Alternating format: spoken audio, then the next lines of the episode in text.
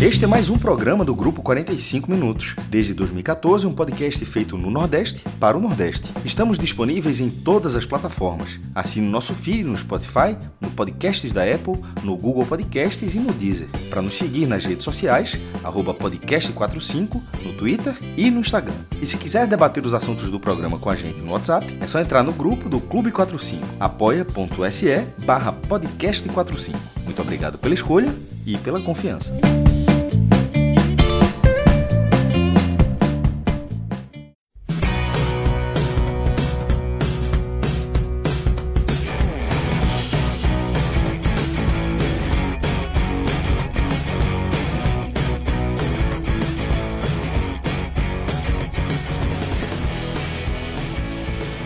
Fala galera, estamos ao vivo nos canais do Grupo 45 Minutos. Eu sou Celso Chigami, estou aqui com o maestro Cássio Zirpoli, com o meu querido Léo Fontinelli e também meu caríssimo Tiago Minhoca.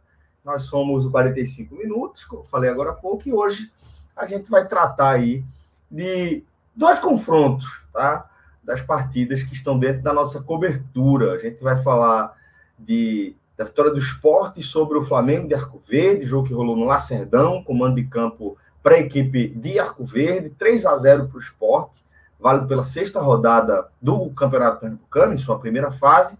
Também vamos falar da primeira fase do Campeonato Cearense, confronto da terceira rodada, onde a equipe do Ceará não apenas venceu, mas atropelou o Atlético 6 a 0 para o Vozão. E esses vão ser os dois confrontos que vão nortear a nossa pauta, mas obviamente a gente traz também é, análises relacionadas ao Campeonato Pernambucano e ao Campeonato Cearense também, já que é, a, a, água segue correndo aí para dentro do moinho e a gente vai contabilizando rodadas na nossa cobertura na temporada 2024. E por falar na nossa cobertura na temporada 2024, mandar um abraço para todos os nossos amigos que estão aqui no chat. E aí eu vou fazer o minha culpa e pedir desculpa para vocês pelo atraso de hoje. Parte dele, a parte significativa, a última parte, que é o que importa quando a gente está falando de atraso, é, se, se, rolou por minha culpa, porque estava organizando a entrada aqui no programa quando faltou energia. Estava quase saindo de casa para avisar a galera que é, deu blackout por aqui. Quando a energia voltou, eu pude entrar aqui no programa. Então, peço desculpas a vocês. Vi que uma parte da galera estava chateado com razão pelo atraso, mas a gente segue agora com nossa análise para não demorar demais ainda, mais além do que a gente, que a gente demorou. Deixa eu dar um abraço também aos nossos amigos do Clube 45, tá? A galera que forma nossa comunidade, tá? A nossa, nossa, nossa rede de proteção. A galera com a qual a gente sabe que pode contar para absolutamente tudo. E é uma galera que norteia muito dos nossos passos, inclusive, tá? Se você quiser fazer parte dessa comunidade, né, que tem como é, carro-chefe o grupo do Clube 45, do Agamenon, mas que tem seus vários subgrupos, porque a nossa comunidade é uma comunidade que ela se gere sozinha. A gente tem algumas regras ali pontuais de convivência e, ocasionalmente, nosso querido Rodrigo Carvalho precisa entrar em ação, ele que gerencia, coordena essa, essa nossa comunidade, mas, via de regra, é uma comunidade é, que, que se toca sozinha, tá? que tem vários subgrupos dentro das é, áreas de interesse mesmo, dos pontos de interesse da turma. Se você quiser fazer parte, basta você apontar esse QR Code aqui para. É, basta você apontar a câmera do seu celular para esse QR Code abaixo do meu querido Tiago Minhoca? Você vai ser direcionado direto para a nossa campanha no Apoia-se. Se você estiver ouvindo a gente no formato podcast, alô Gregório Vieira de Melo, alô Grego, primo de Sofia, maestro, e ouvinte desde os primeiros programas, e assim, faz parte daquela fatia que ficou indignada com a nossa vinda para as lives, porque consome só no formato podcast, e às vezes ele sofre porque nossa, nosso conteúdo também hoje em dia é muito visual, né? E acaba que. Mas assim, mas nas, nas lives dos pós-jogos, é, acho que funciona no podcast ainda, não funciona? Não, funciona. Tá... Por isso que eu mandei um alô para ele aqui. Ele vai, vai ouvir amanhã. Aqui ainda funciona, vai ouvir amanhã. ele que é advogado, é, durante um, um, bom tempo foi apoiador, inclusive, do nosso projeto é, e, e, faz parte, de certa forma, sempre dessa comunidade. Então, se você faz parte dessa galera aí, beijo para todos vocês, muito obrigado e vamos, vamos para a pauta, tá? É, maestro, a gente vai começar aqui falando do Campeonato Pernambucano. O esporte venceu a equipe. Aliás, vamos começar falando de cearense, né? Perdão. É eu estou dizendo, eu perdi uma parte do debate da pauta. Aí, se começar Mas... tu mata minhoca. Aí tu mata minhoca, minhoca. O jogo tá morto. Eu, verdade, verdade. Daquele jeito. Aliás, eu, eu, eu, encontrei com um, até um radialista aqui da, da imprensa cearense, que é o Renato Manso, ele geralmente acompanha. Pô, né? Renato Manso, Renato Manso, jornalista de, de formação. Isso. Tá na rádio hoje em dia. Um abraço, Renatão. Você é um querido. É. E aí ele falou assim, velho, como é que tu aguenta fazer o jogo e depois fazer live? Eu falei, não, às vezes dá, mas tem quando é sequencial, tipo, ó, teve jogo ontem, aí teve jogo hoje, amanhã é a folga, sábado jogo, domingo jogo. Quando é emendado assim, aí o negócio vai. Assim, não tem rotatividade, entendeu? E aí é. já, gera um cansaço, gera um cansaço. Mas hoje, hoje é porque eu não cochilei de tarde, aí desunera o negócio. Aí Rapaz, não cochilei de tarde, é um negócio que ofende qualquer pai. Viu? Não cochilei. a, minha cabeça, a minha cabeça foi exatamente nisso. Porque hoje eu tava exausto, exausto. Eu sabia que ia ter essa live tarde. Cara, um cochilo de eu tarde. tentei dormir. O moleque resolveu pular na cama, brincar de Lego. Eu levantei puto. E assim, Celso, você foi na veia. Você foi na veia, mano. É. O moleque tá brincando é... O moleque tá quem, quem puder... Tá nada. Aí ele disse assim: eu vou, eu vou, chutar o colchão aqui. Eu fiquei chutando o colchão. Foi foda. Rapaz, ofendeu. Ofendeu no nível que minhoca não tem ideia, bicho. Não. Não, curiosamente, hoje eu não dormi porque meu sobrinho estava aqui em casa, entendeu? Pô, e aí não teve, tive que tomar de conta, né? Tive que tomar de conta. Criança, né, pois né, cara? É. Pra quê, né? Pronto. Ó, filho é o sobrinho que não vai embora. Pronto, é isso. Ele é o sobrinho que mora contigo. Você tem uma ideia. Tu quer ser pai. Oh, me ofendeu agora. Mas vamos lá, vamos falar dessa vitória, dessa goleada. Ó, foi falar, Léo já tá abrindo a boca. Ai, meu Deus do céu, tá foda. Mas vamos falar dessa goleada, Léo, do, do Ceará, do seu vozão. Léo que tem o canal Fala Léo, tá? É, e recomendo vocês, principalmente os torcedores do Ceará, acompanhar, se inscrever lá no canal do Léo, porque vale a pena demais. Esse cara é um querido, é um cara que é muito diferente e é, seja para falar de futebol, de qualquer outra resenha, é sempre massa. Então, desde já, recomenda aí o canal Fala Léo aqui no YouTube e também as redes sociais de Léo Fontenelle. É, se você procurar é, contador Fortaleza, você vai acabar chegando por lá também. Mas, é, é, a, é a referência mais próxima.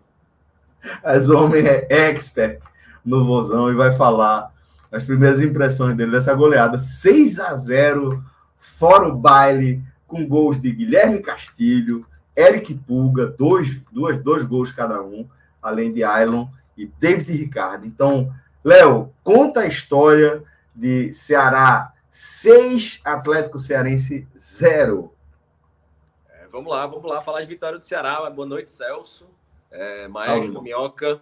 É um prazer estar de volta aqui. Sempre falei, rapaz, eu tô, eu tô com o meu canal lá, mas no dia que tiver live daqui, o canal espera, porque é, a, o 45 está no coração, não tem como faltar de jeito nenhum. E falar do Ceará aqui é sempre bom, é, sempre foi um aprendizado e a gente vai continuar batendo esse papo aqui, porque sempre é muito. É sempre uma escola, como eu sempre disse. Mas o Ceará uhum. hoje, é, o Ceará hoje era a, a, avaliação que eu sempre fazia desse início de temporada, e lembrando que o Ceará é um time que está totalmente em reconstrução, né? O único titular da temporada passada é, mantido. O único remanescente da temporada passada no time titular era o Eric Puga. E o Eric Puga ele só adquiriu essa titularidade em uma reta final do campeonato onde o Ceará já não aspirava muito grande coisa. Então a única referência de, de, de jogador remanescente sequer era uma referência para o ano passado. Então é praticamente um time novo É, e, e isso também prejudica muito a avaliação do trabalho do Mancini. Tem uma parcela ainda minoritária da torcida do Ceará, mas que cobra o Mancini a cada jogo. É, realmente tem um direcionamento, é torcedor, treinador fraco, o Ceará precisa contratar um treinador e tal. E eu acho que, inclusive, a avaliação do Mancini nesse momento é injusta, porque ele está mantendo, montando um time praticamente do zero, com uma temporada com um pouco mais de um, de um mês da apresentação remota que o clube fez no dia 26 de dezembro. E eu falava que no início de temporada, e justamente uma temporada onde o Ceará faz uma completa remontagem desde a filosofia do departamento de futebol, as peças do departamento de futebol, a gestão, é algo totalmente diferente, assim, a reformulação completa, é, inclusive no elenco. Então, o que se precisava ver nesse início era, à medida que houvesse uma evolução física, haveria também uma evolução de entrosamento e que a gente não visse o time estagnado de um jogo para outro. Eu acho que os jogos do estadual servem como esse parâmetro. E, e a gente já pôde ver, acho que o Ceará, eu, eu destacava na primeira partida, numa live que eu fiz lá no meu canal, que no primeiro jogo, algo que você via no, no, no Ceará é que os jogadores, taticamente, tinham uma compreensão do seu posicionamento no campo. E, e foi algo que foi um pré-requisito na montagem do elenco, dentro dos critérios estabelecidos para a montagem do elenco. Esse elenco traçou como uma das, das valências prioritárias dos jogadores que eles tivessem um, um cognitivo muito alto, fossem jogadores acima da média na inteligência, e, e, foi isso que buscaram nessas peças que vieram. Isso, a gente, porque isso também, segundo a avaliação do departamento, ajudaria na adaptação. Tática, em menos tempo, ele já teria alguma noção. E no primeiro jogo contra o Maracanã, a gente já pôde ver que o time estava entendendo que como está disposto em campo, mesmo com pouco treinamento. Mas o Mancini pedia muito ritmo, ritmo, ritmo, porque, obviamente, sem entrosamento você não consegue fazer as movimentações de forma automatizada. Por mais que você ocupe suas posições no campo, é difícil você fazer de forma automatizada, mantendo intensidade pelas, por, pelas questões físicas e pelas questões que você está ocupando ali um espaço com um companheiro que você até pouco tempo atrás nem conhecia. Para o segundo jogo contra o Floresta, a gente já viu uma, a manutenção dessa noção tática e a gente viu uma evolução na parte física, né? Como algumas peças evoluindo, assim, fazendo um recorte para o Mugni, né? O Mugni continua abaixo e o Mugni está abaixo é, é, traz uma consequência para todo o rendimento ofensivo do time. A ausência de um camisa 5, e eu acho que aí reside um erro do Mancini, o Ceará sofre muito no, no, nesse momento no mercado de trazer um camisa 5, um volante de contenção. E, e, por isso o Ceará escala um time muito ofensivo, né? O jogador de maior marcação no time é o Lourenço, que teoricamente é um camisa 8, ele joga um pouco mais avançado. O Ceará não tem aquele camisa 5, aquele cara mais defensivo ali, que seja aquela proteção da, da, da, da zaga ali na frente. E isso, ao meu ver, gera uma insegurança em todo o sistema defensivo do Ceará. Ele segura os laterais, ele, dá, ele, ele traz para os zagueiros a necessidade de cobrir um espaço maior. O Mancini gosta do Matheus Felipe, que é um zagueiro pesado. Não jogou no último jogo, mas hoje voltou a jogar. É um zagueiro pesado e zagueiro pesado, precisando cobrir uma maior faixa de campo. Ele tende a se expor mais e, você observa a lentidão na movimentação. Então, essa falta desse camisa 5, e eu acho que está aí, repito, é um erro do Mancini, porque se o Ceará não conseguiu ir no mercado e trazer essa peça, ele obrigatoriamente precisaria ter o Richardson aqui, porque ele precisa ter uma peça, por mais que tenham, tenham todos os resquícios de, de, de da torcida pelas temporadas passadas no Richardson, o Ceará precisa ter um camisa 5 no clássico, o Ceará precisa ter um camisa 5 quando enfrentar adversários de um maior poder eh, de qualidade técnica, porque o time sofre com algumas brechas pela falta dessa, dessa peça. E eu acho que hoje é algo que se destacou muito. O Ceará fez um 3 a 0 muito rápido. Então o Ceará tinha essa disposição tática bem desenhada desde o começo e fazendo toda, toda a ponderação para o momento que a gente está de temporada inicial. O Ceará tinha uma, uma, movimentação interessante, conseguia dar mais ritmo nessa movimentação, mas o Ceará fez o 3 a 0 muito rápido, né? Com, com quatro minutos ali, o Puga, em uma bola longa, avançou pela esquerda, ganhou dos zagueiros, conseguiu tirar do goleiro e fazer 1 a 0 ali com quatro minutos praticamente bateu centro no lance seguinte. Esse Lourenço, né, já, já destacava o Lourenço, que é o, é o, o meio campo de maior marcação do Ceará, perde uma bola ali, o Ari sai ali, o Ari, aquele jogador da seleção russa, dono e, atacante do Atlético Cearense, perde um gol ali cara a cara com o Fernando Miguel, o Fernando Miguel faz uma boa defesa, e logo... Parêntese, quem é que ia cobrar o homem ali naquele momento? Ninguém. Né? Teve hora que. Teve cara é o dono do time. É, cara é o dono do clube. O camisa 5 foi cobrar ele ali, aí ele deu uma olhada pro cara aqui, o cara virou é, de costas assim, balançou né? a mão assim, não vai. É. É, e, tipo assim, é, é, o jogador ali que você se espera o maior qualidade ali dentro daquele fraco time do Atlético Cearense. Mas se o dono do time, o cara com experiência internacional, perdeu aquele gol ali, o resto estava totalmente sem obrigação. Quando estava falando dono, Léo, eu entendeu da viajada porque aqui em Petróleo já aconteceu do dono mesmo. Não, mas ele é o dono mesmo. Ele é o dono do clube. Ele é Propri... dono. Proprietário. Proprietário, proprietário exatamente. Isso aqui já aconteceu em Pernambuco, o primeiro de maio de Petrolina. O rival do Petrolina, que hoje joga a primeira divisão, o. Será que era Ramalho o nome do cara? Agora, era, era, era, o, ele era o dono, ele era zagueiro, ele jogava. Aí ele. Um, um ano ele jogou e ajudou o time a ficar, só que depois ele foi jogando até os 45 anos, aí avacalhou, meu irmão. Assim. Não, mas, mas o Ari é, é, o, dono, o dono do time dono, O dono do time mesmo. O Ari, o Ari, o Ari adquiriu o Atlético Cearense, acho que se não me engano, mas qual 3, idade, 4 qual anos. idade desse? Tem menos de 40, né, Minhoca? Deve ter uns 38 anos. É, o Ari fez a carreira toda, muito tempo na Suécia. É, realmente era, era o jogo do fim de semana. Mas eu acho que ele, eu acho que ele era o pernambucano. eu acho que ele já, eu não sei se ele bateu 40, viu, Léo? Eu acho que ele se ele não bateu, tá bem pertinho. Viu? Tá perto, é. Ele, eu, eu, eu, eu, tinha a impressão que ele tinha mais, mas... Ele se destacou na Suécia e chegou na Rússia também, chegou a jogar na seleção russa, se naturalizou.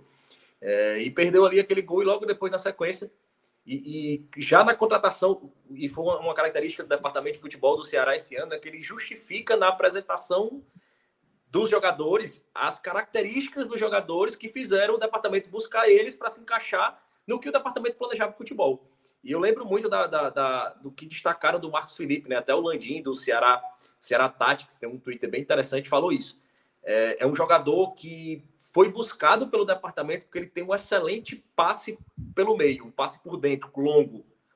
E ele já tinha tentado no primeiro jogo, no segundo jogo ele se contundiu, mas no primeiro jogo ele tentou muito esse passe por dentro e hoje ele acertou um passe em profundidade, assim, pelo meio, como já tinha se destacado, e achou o, o Facundo Castro pelo, pela ponta direita. Facundo, Facundo Castro centraliza ali a bola a uma meia altura e o Ailon finaliza para o segundo gol. Então, é, logo depois o Ceará faz o terceiro gol e logo depois, assim, logo depois do terceiro gol, ali com 24 minutos, 25 minutos do primeiro tempo, a gente percebeu o, o Ceará dando muito espaço para o Atlético Cearense. E isso foi muito falado depois do jogo, né? Que era um, um, um adversário muito fraco, que o Ceará fez o 3 a 0 muito rápido, mas a preocupação gerou pela, pelo fato do Ceará ter cedido muito espaço, né? E a falta de qualidade do Atlético Cearense aqui impediu que levasse mais perigo a defesa do Ceará. E eu falava muito isso, assim, às vezes a condição do jogo, né? E, é, e é é impossível você fazer uma dissociação disso. A condição do jogo, onde você constrói um placar ali muito cedo, um 3 a 0 você acaba jogando de forma mais displicente ali na zaga. O zagueiro começa a avançar mais com a bola no pé, começa a arriscar o drible, arrisca um passe ali que normalmente ele não arriscaria. Então, assim, eu atribuo esses passos cedidos muito, muito ao placar construído muito cedo. E o Ceará manteve ali, ali mais ou menos a intensidade até o final do primeiro tempo. E foi, foram, foram é, coisas que foram perceptíveis também nos dois últimos jogos. Né? O Ceará faz o primeiro tempo muito intenso e cai muito de produção no segundo tempo. É, obviamente, assim, reflexo do início de temporada, mas que vai chegar um momento desse início de preparação que isso vai precisar ser melhor trabalhado para que não se torne um padrão. Porque, lembrando, o Minhoca pode, pode falar bem assim: o Ceará teve times em meio de temporada que tinha esse padrão de demonstrar muita intensidade no primeiro tempo e cair no segundo tempo que seja realmente uma, uma questão dos atributos físicos do recorte de temporada e não o padrão. É, então, no segundo tempo, o Ceará caiu muito e, e, eu critico muito o Mancini nesse aspecto. Não no, no, sentido das críticas que realmente estão dizendo, ah, treinador fraco, será você trocar esse treinador? É, nesse, nesse, nesse sentido, eu não tô, não tô muito junto das críticas. Mas eu acho que o Mancini perde muitas oportunidades, como já perdeu na Série B no ano passado, de testar jovens da base. É, eu fazia na live lá, tinha até o Tarcísio, que é do clube lá, estava lá na live falando do esporte, e eu falava sobre isso. Assim, é, é o esporte tem um, um, é, um, benefício, digamos assim, de poder disputar um estadual onde ele é extremamente superior em todos os aspectos. Então, o esporte pode se dar esse luxo de, de botar sua base para jogar, de rodar o elenco, de ter um treinador enquanto se adapta, rodando o elenco e, e testando alternativas e, e, vendo a base crescer, até porque tem uma safra para isso. Mas o contexto que o Ceará, que o Ceará se insere é, dificulta isso. A gente tem que entender, tem que dar toda essa ressalva. Se o Ceará vem de cinco títulos seguidos do rival, o Ceará vem de uma remontagem, o Ceará vem de, de, de, de um abismo financeiro para o rival, o Ceará precisa realmente dar uma resposta. É um time que está se adaptando, está se construindo. Mas eu acho que o Mancini pecou nisso ano passado, na Série B, assim, já quando o time não disputava nada, já devia ter dado minutagem para os garotos da base. E esse ano ele mesmo pediu para subir cinco garotos da base. E nesse início de temporada ele já tinha a oportunidade de lançar algum deles, e hoje era o cenário perfeito para jogar, para lançar alguns desses jogadores: JV, lateral, Jonathan, zagueiro, Pablo, atacante. É, o Ceará com 24 minutos ganhando de 3 a 0, o adversário sem oferecer nenhum perigo, jogo em casa, estádio cheio, gramado bom um jogo domingo em, lá no Adalto, complicado. E assim, aos 24 minutos do, do, do, do segundo tempo, o Mancini ali praticamente começa a fazer suas substituições, faz as cinco substituições quando ainda está 3 a 0 e não lança nenhum desses meninos, né? E o Mancini já falou que vai rodar o elenco para domingo. Então, assim, existe uma chance desses meninos serem colocados para jogar num péssimo gramado, é, com um time muito mexido, em um campo ruim, contra um adversário chato. Então você vai expor os garotos numa, numa situação que, que não necessariamente era necessário, ou não necessariamente precisava para esse momento, né? Então o, o Ceará foi com do segundo tempo, assim, a entrada do Castilho de fato melhorou. Hoje, um ponto que precisou ser destacado também foi a estreia do, do, do Facundo, do Barceló. Ele está usando o nome de Facundo, porque tem o Facundo Castro, mas está sendo chamado de Castro, e tem o Facundo Barceló, que é o centroavante, né? E teve pouco tempo de jogo, mas teve uma movimentação bem interessante. É, é um jogador de, de, de, muito posicionamento, é um jogador que. A, a, você, você ter dois Facundo no time é foda. Pois é, dois Facundo. Dois Facundo. Poderia, poderiam ser três, viu? Bastava Poderia, bandeira. na bandeira. E jogaram juntos, né? Jogaram juntos. É, três e, Facundos no time. Irmão, é que pode, pô. Não, aí e, poderia e... ser setor, setor defensivo, setor ofensivo, setor facundo. Setor tipo facundo. aqui, aqui, um okay. tempo atrás, aqui um tempo atrás, Celso, é. um pouco aquela moda do Regis O microfone de Celso está né, estourando, viu? Não sei se para vocês também. É, tá, tá um pouquinho. Mas para mim tá de muito mais Mas, mas o, o, teve aquela mania uma época, né, de fazer matérias meio Regis Hansen, né? É, matérias literais, tanto que o o Adnet fez um personagem, né? E que era o, o, o literal, né? E, e tinha o vídeo. E era Recife. Quem? É, li, é literal o nome. É literal. É literal. E aqui Esse aqui tinha... era Recife, era? Não sei. Não, não, esse é outro, não, não, esse é outro personagem. Que é, é outro personagem. Esse era o militante. É o crítico da Rede Globo. É o militante é, era... que é crítico da Rede é. Globo. É, isso mesmo. Mas, é, é mas, enfim, em resumo, tinha um, um, repórter bem antigo aqui, tal, que era o Vitor Hanover, que ele fazia umas, umas matérias que eram bem literais, assim, né? E certamente aqui tem uma rua chamada Major Facundo, ele certamente faria uma matéria certamente. na Major Facundo para falar dos dois jogadores do Ceará. O Vitor, eu... o Vitor Hanover, o Vitor Hanover, ele tem uma clássica que é o Campeonato Cearense teve uma época que a bola era laranja. Aí o Ceará e Limoeiro. da neve, né? É, não, Ceará, não, não. Ceará, Ceará e Limoeiro jogo. Aí a bola no centro de gramado. Aí é. ele falou assim: a bola é laranja. Estamos em Limoeiro. Haja é. vitamina C. Aí, a, vitamina C. a, câmera, a câmera filmou assim no, na, na bola, assim, aí. É. Veio tinha, uma boa, tinha uma boa dele que era assim: o Ceará vai pegar uma pedrada, e aí as pedras caindo assim. Eu falei, não, aí, não, aí, aí é a Dinê, pô. Aí é a Dinê pra caralho. Assim. o Ceará vai pegar uma pedreira, aí, aí, aí vira, vira a câmera e a pedreira. E as pedras caindo. Moendo. Pelo amor de Deus, aí, aí é a Dinê, muito. Não, e tinha Não. umas que era meu nada a ver, assim, que ele falava: Fortaleza, Beco da Poeira. Vai enfrentar o Flamengo. Eu falei. É, como é que, como é era, era, é, agora, com essa de Facundo, eu lembrei, tipo, porra, Ronaldo, né? Porque tem o Gaúcho, tem é. Cristiano, CR7, e Ronaldo é, é Ronaldo. É. Né? Aí você tem uma briga nesse nível aí do Ronaldo, e tem a briga agora também dos Facundo. Facundo. Né? Facundo só tem um. Você é quem você quer que é. seja. É porque o Facundo, o Facundo, Castro, já, já, como eles jogaram juntos, as famílias são amigas, ele começou a se, ele mesmo se referia ao Facundo Maceió como Facundo, como Faco. Então ficou Facundo, a camisa dele é Facundo. Isso, então, assim, ele fez uma estreia hoje bem interessante, é, com muita movimentação, assim, não fez o gol, teve uma chance é, onde ele podia ter finalizado e, e optou por dar o passe. É, e, e, assim, o Ceará conseguiu, continuou, assim, como sua peça ofensiva mais importante, o Eric Puga, é um jogador que se sente muito confortável ali no PV, jogando Campeonato Cearense. E, e, e o Castilho que entrou, e sempre que vem entrando, o Castilho vem melhorando o time, né?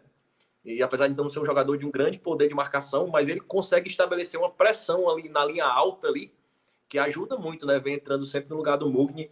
E, e como o Mugni está abaixo, a intensidade que o Castilho consegue imprimir ali no Ceará ajuda demais. Então, o Castilho fez um gol de falta, teve mais um gol do Eric Puga com o passe do Bruninho, foi outra, outra questão interessante, o, Bruno jogando, o Bruninho jogando ali mais centralizado, e, e finalizou com o gol de pênalti do Castilho. Então, assim, a avaliação que pesa hoje muito para o Ceará, é a, ao meu ver, né, a necessidade que o time tem de confiança nessa remontagem, de adquirir confiança, a necessidade que o time tinha de vencer, porque é um campeonato de primeira fase de tiro curto, cinco jogos, e principalmente assim, é um adversário frágil, é, mas a forma como o Ceará ganhou, acho que ela diz muito assim sobre a evolução do time. Acho que é um resultado importante para isso. Pela pontuação, por estabelecer um, um, bom saldo de gols, por dar confiança na, na sequência da, da montagem e por realmente se, se, o Ceará historicamente ele dificilmente se impõe contra esse tipo de adversário, ele sofre muito, ele se, se nivela por baixo. E eu acho que o Ceará hoje eh, demonstrou mais um caminho de evolução e a gente espera que não seja freado aí domingo no temido Adalto. É, bronca. Perdemos sem conto hoje lá no Adalto. Faltou luz, maestro. Perdeu pro Itabuna. Deveria ter apostado nisso. A ordem é baixa. A ordem é baixa. Faltou luz, faltou luz, mas o, foi um a um, Juazeirense e Itabuna. Eu é... disse pra os caras não vão ganhar para sempre, não. Os caras são favoritos. É Assino, viu? Bater, Assino, viu? Assino esse 1 a 1 viu? Tiago Minhoca, traz a tua análise também, tá? Dessa goleada do Ceará. O que mais você acrescenta, além do, do da descrição que Léo fez até, até aqui? Eu, eu, vou falar talvez menos do jogo e talvez mais até agora do acumulado, né? Dos três jogos até aqui que o Ceará fez na temporada. Eu citei hoje na rádio mais cedo que eu vejo hoje no Nordeste assim um trabalho. Eu não falei do Nordeste, falei especificamente no Ceará, né? Do Mancini, um trabalho muito difícil, porque é basicamente um time todo novo. Você precisa encontrar esse time, dar padrão a esse time, ser competitivo e ainda não forçar esse time a ponto de perder atletas, né? E houve uma, um certo debate, deu para ver isso, enfim, torcedor do Ceará e alguns programas esportivos essa semana, que qual seria a decisão né, do, do Mancini? Se segurava alguns atletas, dava novas oportunidades, o time que entraria em campo hoje no PV e entraria com o time principal contra a Juazeirense, mas por conta do gramado poderia né, colocar algum jogador em risco então vai com todo mundo hoje, garante a primeira posição. Eu, eu e aí particularmente, né? Eu teria feito um time mesclado, sabe? Algumas peças eu já queria ter visto no time titular. Por exemplo, o Recalde ainda é um jogador que dá para ver que fisicamente ele ainda não está nas melhores condições. O Bruninho, no, nos jogos que ele entrou, ele está com uma dinâmica melhor, na minha concepção. Tanto é que o passe que ele dá rapidamente ali para o Puga, né? Para o gol, o quinto gol do Ceará, me parece um jogador de dinâmica mais rápida. O Recalde é um jogador de muita qualidade com a bola no pé, mas eu não consigo ver a, a mesma dinâmica. Né? Se eu fosse imaginar hoje o Ceará ideal, imaginando, por exemplo, um clássico, um duelo contra o Bahia, por exemplo. É o Bahia? Não, é, vai ter o duelo contra. É o Bahia ou Vitor? É o, é o Náutico? É o Náutico. É, o Náutico que vai jogar fora de casa, por exemplo, o Ceará. Eu, eu não sei se eu colocaria logo o recalde. Para esse momento agora, um jogo pesado, eu pensaria mais no Bruninho. Isso que o Léo citou, por exemplo, as três partidas em que vem o Guilherme Castilho do banco, o Guilherme Castilho ele só faz o time evoluir, né? Mugni até acho que fez um bom segundo jogo, mas nos três jogos deu para ver o quanto será melhora quando entrou o Guilherme Castilho. Então, eram alguns jogadores que eu imaginava que pudesse ter oportunidade de ser titular. Uma outra questão, ver se o JV conseguiria né, jogar bem ali pela direita, já que só tem o Raí, tem essa questão que o Ceará está perto de fechar aí, enfim, pelo menos próximo de tentar fechar com o Rafael Ramos, né? Que aliás vai ficar todo um, uma lateral direita de R barra Ramos, né? Porque já tem o Rai Ramos, pode chegar o Rafael Ramos. E então, assim, eu queria, eu já queria ver algumas algumas situações, assim, sabe, de oportunidades. Então, como ele repetiu o time, eu até entendi a lógica dele, que é a ideia de tipo, vou ganhar mais confiança. E era um jogo para ganhar confiança mesmo. O Ceará ganharia, eu acho que de toda forma, porque eu até tinha falado antes, no primeiro jogo que eu acompanhei, que foi Iguatu e Atlético Cearense, eu falei, olha, o Atlético Cearense esse ano me parece um time muito vulnerável, assim, de todos as 10 equipes que entraram na primeira rodada, a primeira que eu percebi assim, caramba, tá jogando mal, assim, tem, não tem uma zaga muito forte, é o Atlético Cearense. Então, o Ceará com né, praticamente 23 minutos já estava fazendo 3 a 0 Então, a tranquilidade do jogo, ela não, não era o balizador para analisar todo o contexto que eu acho que ainda o Ceará precisa aprimorar, que aí eu acho que é um ponto. Ofensivamente, você tem, na minha avaliação, o melhor jogador, e eu até já imaginava que o Puga já começaria como titular, porque se eu fosse imaginar um outro atleta para disputar com ele, seria o Ailon, mas como a lacuna desse camisa 9, né, o Barcelona chegou por último uh, dos jogadores que foram contratados, e ainda teve a questão do, do registro que demorou a sair, então já imaginava que o, o Ailon ficaria ali, né, é, juntamente com o Saulo, disputando para ser o camisa 9, e aí, obviamente, o Puga ia ter essa oportunidade. E é hoje. Vem numa curva de alta, de certa forma, desde a reta final da Série B, né? Mesmo desde, com o Ceará. É, mesmo com o Ceará verdade... indo, indo, mal ali naquela reta é. final, ele conseguiu ir individualmente angariando o lastro, né? É, isso mostra, na verdade, o quanto ele foi mal aproveitado no ano passado, ali naquele período, quando saiu o Morínigo, porque basicamente quando ele foi contratado, ainda o Mourinho estava no Ceará. Quando vem exatamente o Barroca e passa o Guto também, nenhum dos dois aproveita, tanto que o jogo talvez mais lembrado, né? Foi no momento que ele não estava tendo oportunidade com o Guto, nem listado muitas vezes era. Entra naquele jogo do Juventude, a penalidade, e aí ficou taxado de que não era um jogador talvez ideal, que não estava totalmente pronto. E na reta final da Série B já mostrou que tinha esse potencial, né, de ser um jogador Isso. importante. Mas o ponto que eu vejo do Ceará, ainda desses três jogos, é que ainda há coisas a melhorar. Porque, tudo bem, a equipe só tomou um gol até agora na temporada.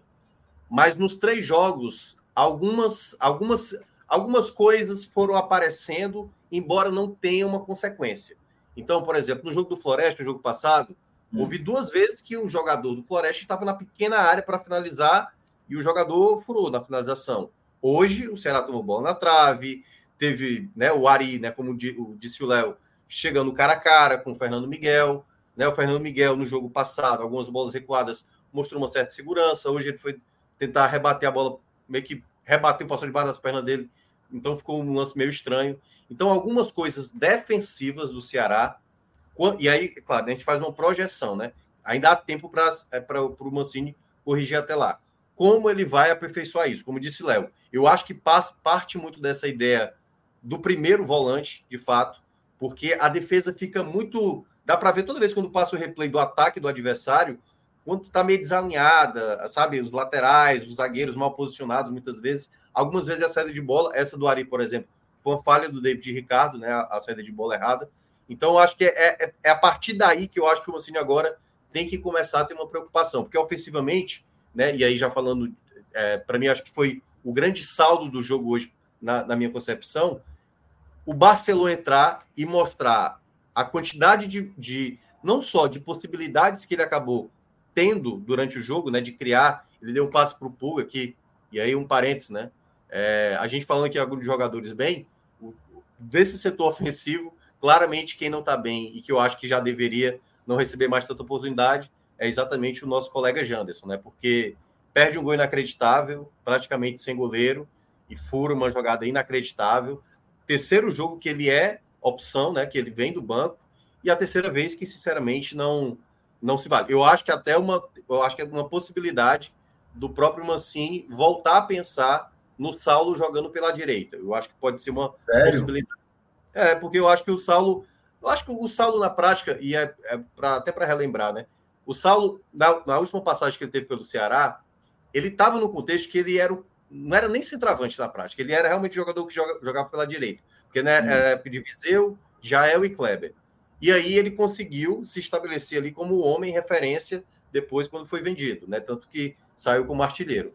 Mas nesse contexto agora, assim, não gostei do primeiro jogo, no, no ano passado também, acho que não se encaixou muito bem nesse contexto, e, e, pensaria, até porque quando o Ceará perde o Barleta, às vezes ter o poder de fogo é importante, sabe?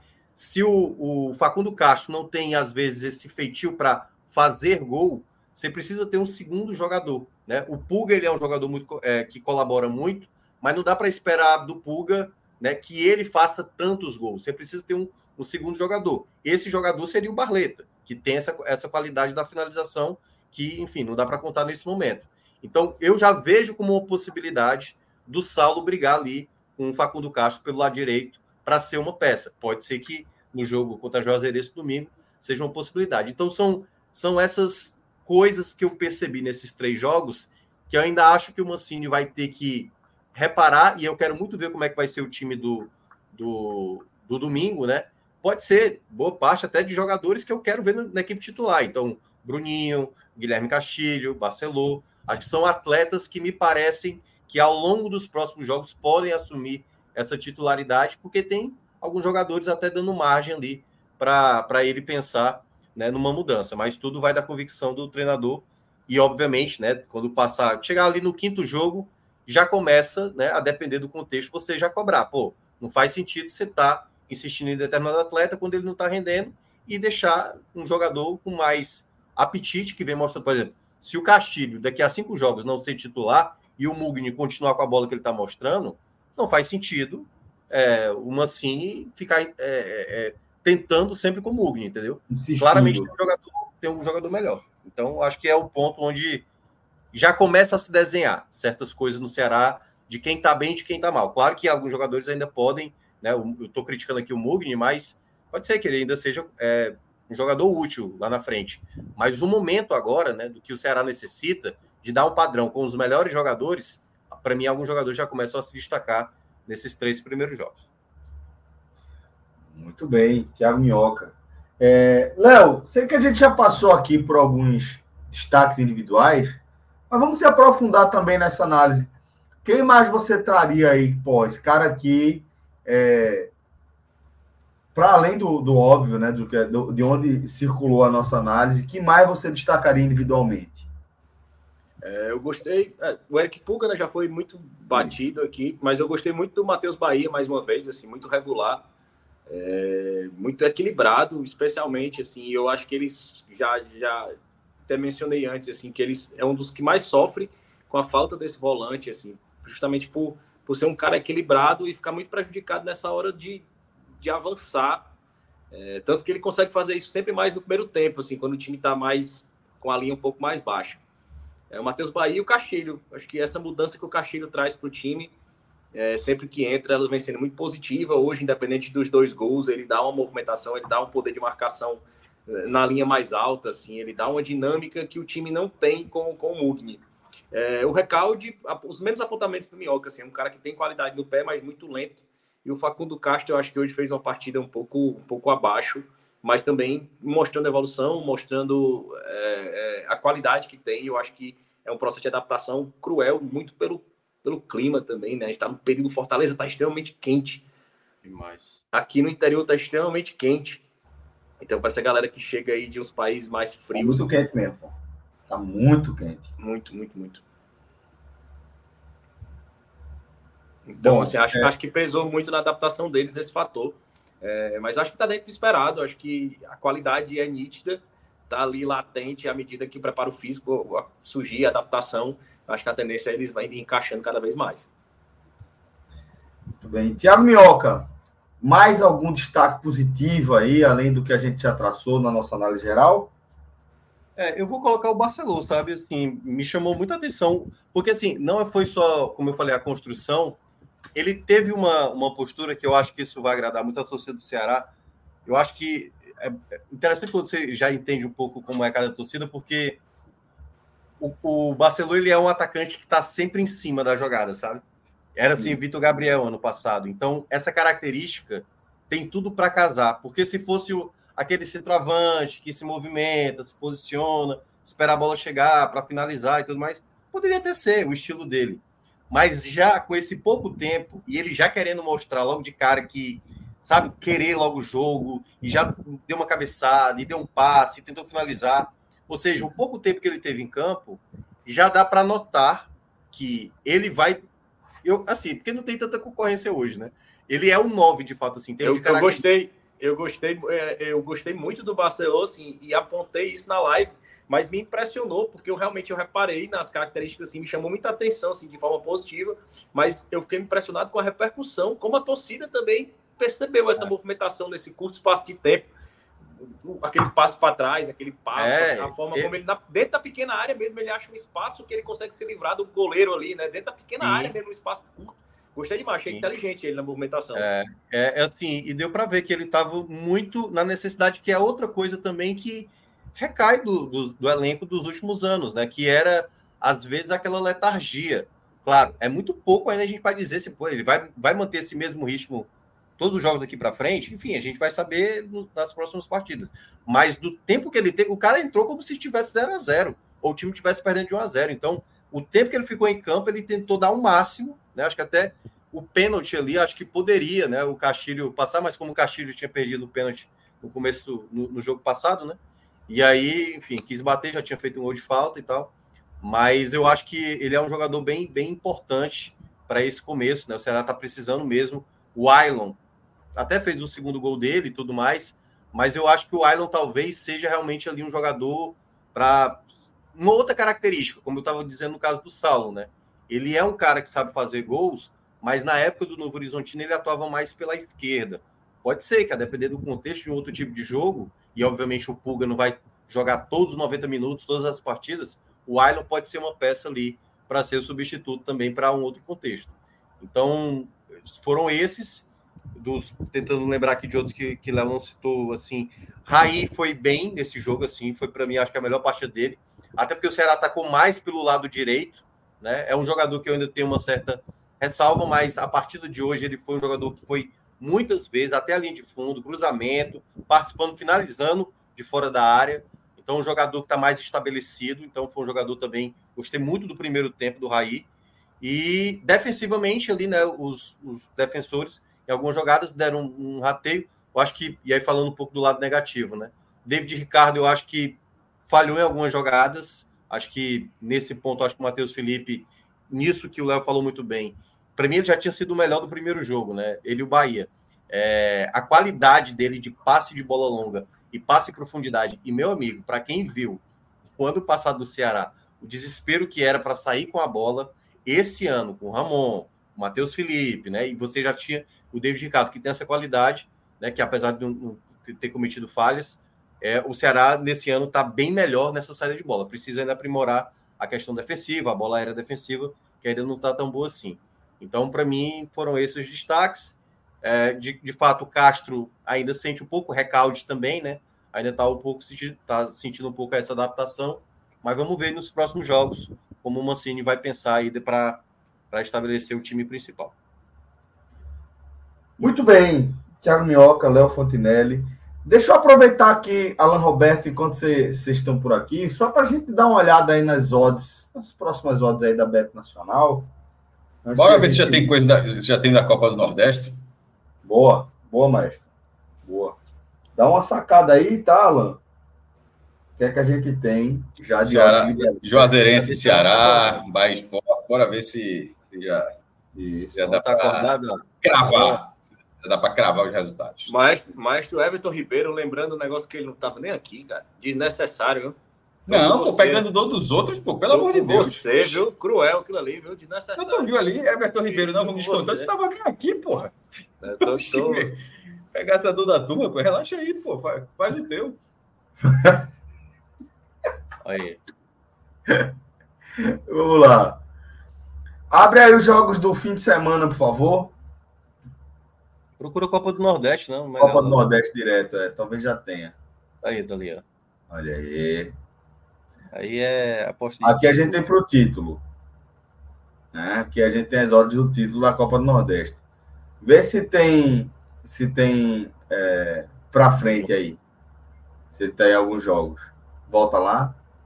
Aí. Qualquer coisa coloca na data, né? 48 horas, bota aí.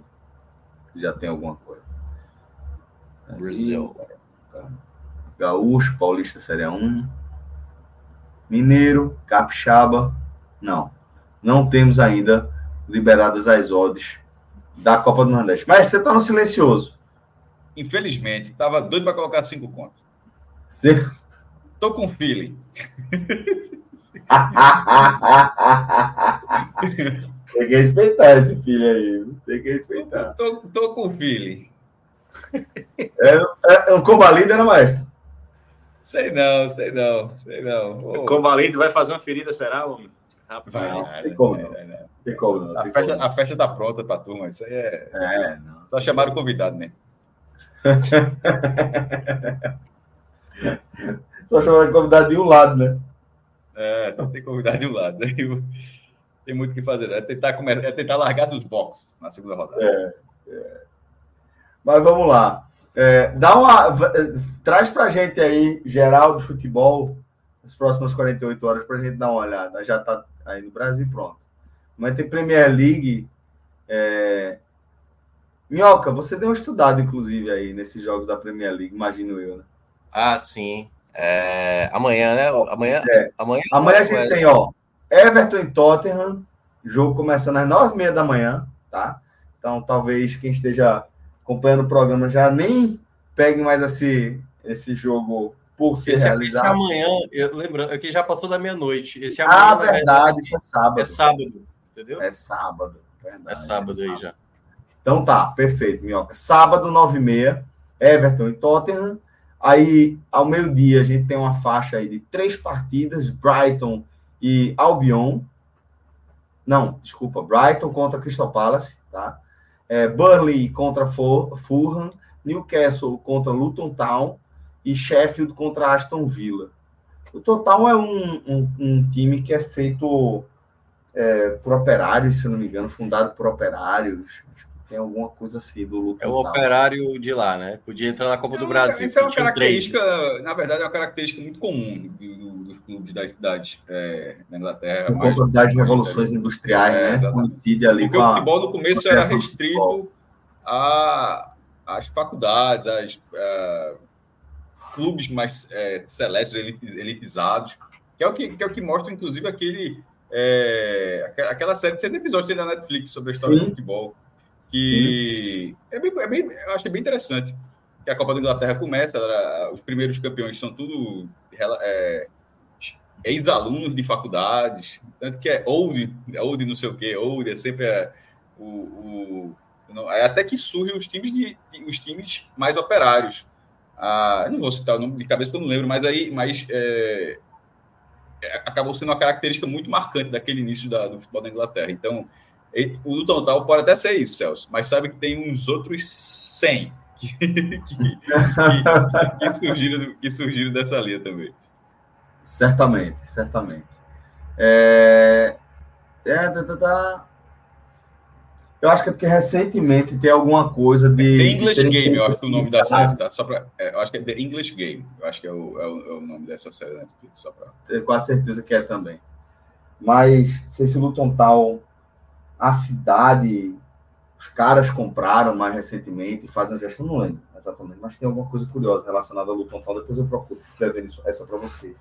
É, e como o Maestro falou, aí também a gente vai ver ali na, na, é, virada do século XIX para o século XX, né, criação de vários clubes ao redor do mundo, futebol chegando em vários lugares do planeta, dentro do conceito do, do império onde o sol nunca dormia, o Império Britânico, com suas é, é, colônias né, distribuídas por todo o globo, e basicamente o futebol, a história, o início do futebol em todos os lugares do planeta vai ser é, ferroviários, marinheiros, operários ingleses que fundaram e que inicialmente jogavam só entre si, e depois, aos poucos, foi permitindo que os locais, seja de onde for, começassem a praticar o esporte. E aí vem as ligas o locais. profissionalismo lá é muito rápido.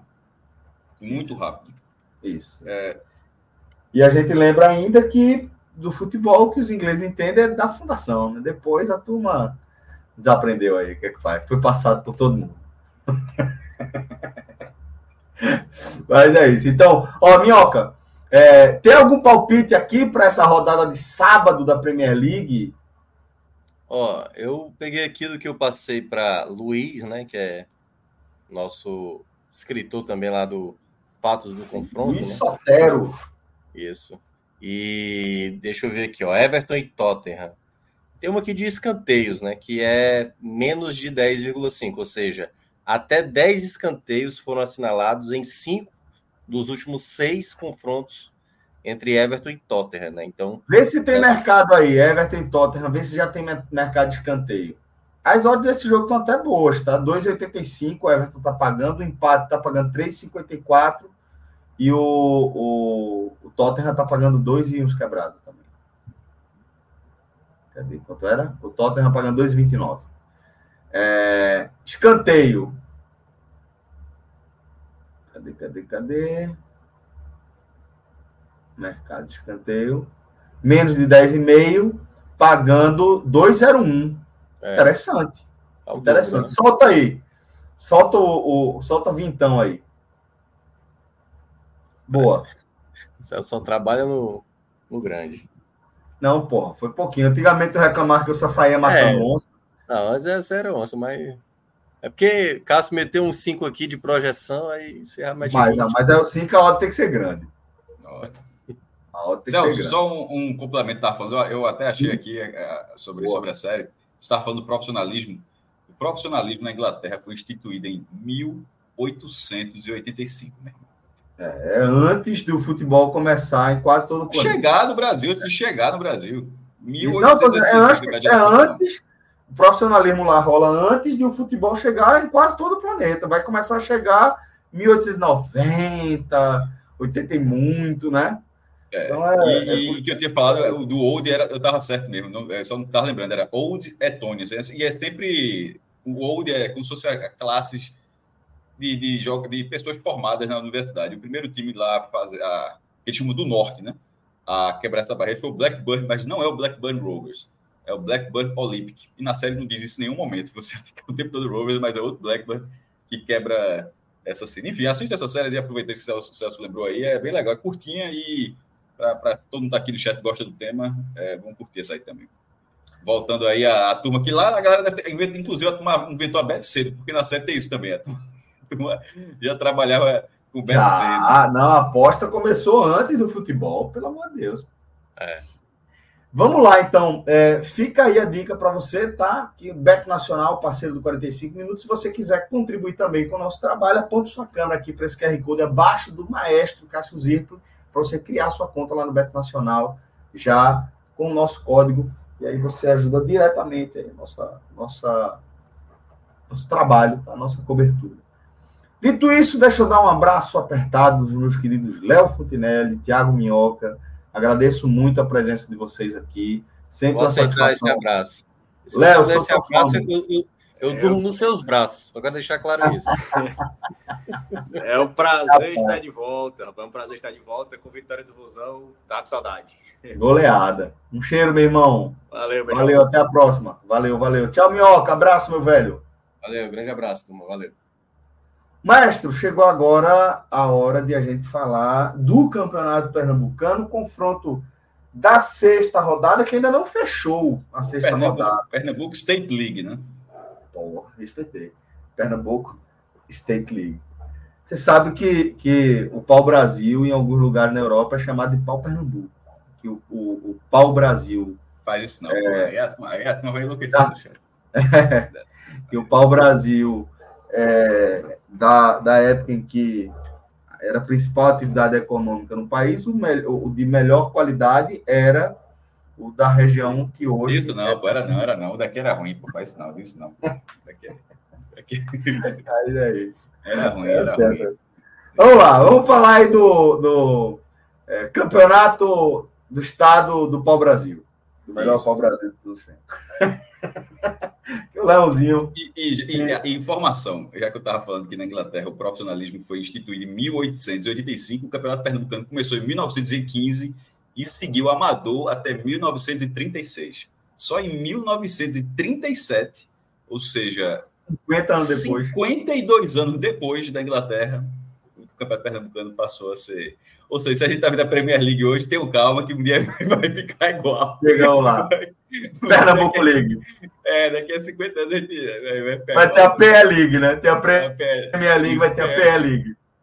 Porra, a gente fica dando essas ideias. Aqui, ó. ó. Rafael Oliveira.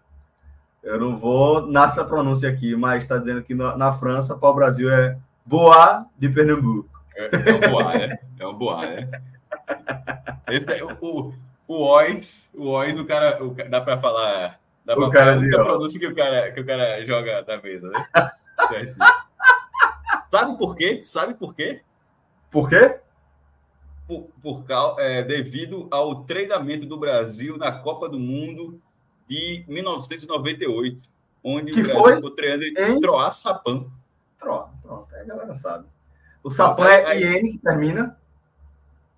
Acho que é Sapim, acho que era Troy é, Sapim, acho que era assim, acho que era... O cara já aprende. É, Troá, um mês de gol, Troá Sapão, cara, opa, guardei. Guardei. Se eu guardei certo. Mas, maestro, Vamos falar desse campeonato pernambucano em sua primeira fase, sexta rodada que ainda não terminou. De um jeito agora, falasse de um jeito agora. Vamos falar de Tech Pix, falasse de um jeito que eu pensei que tu fosse. Cara, porra. Tu falasse assim, vamos agora falar de Tech Pix. Foi igualzinho, igualzinho, igualzinho. Bora falar de Tech Pix agora. Bora falar de Tech Pix. Leozinho, e tem uma pedreira no domingo contra o Bahia. Não, não deixa, deixa para frente. Deixa, é. Vamos, bora iludir. Foi de time misto.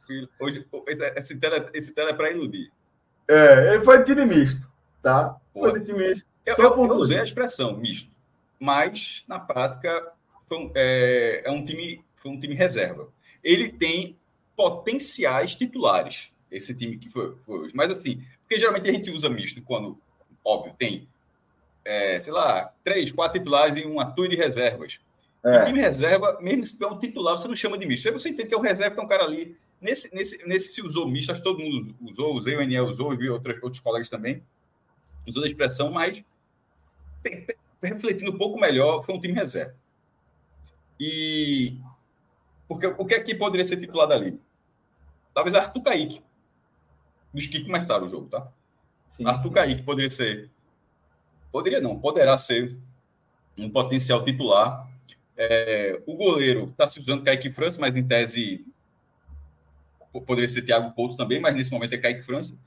E o outro nome é, seria Pedro Lima. Tem o Pedro Vilhena, que jogou recentemente, Fabinho, que é bastante utilizado, mas Pedro Lima, que fez o seu segundo jogo só, Celso. Como, Como profissional, profissional já marcou o primeiro gol. Mas eu, é, Sabe o que eu achei mais relevante ainda do gol? Foi um gol foi bonito.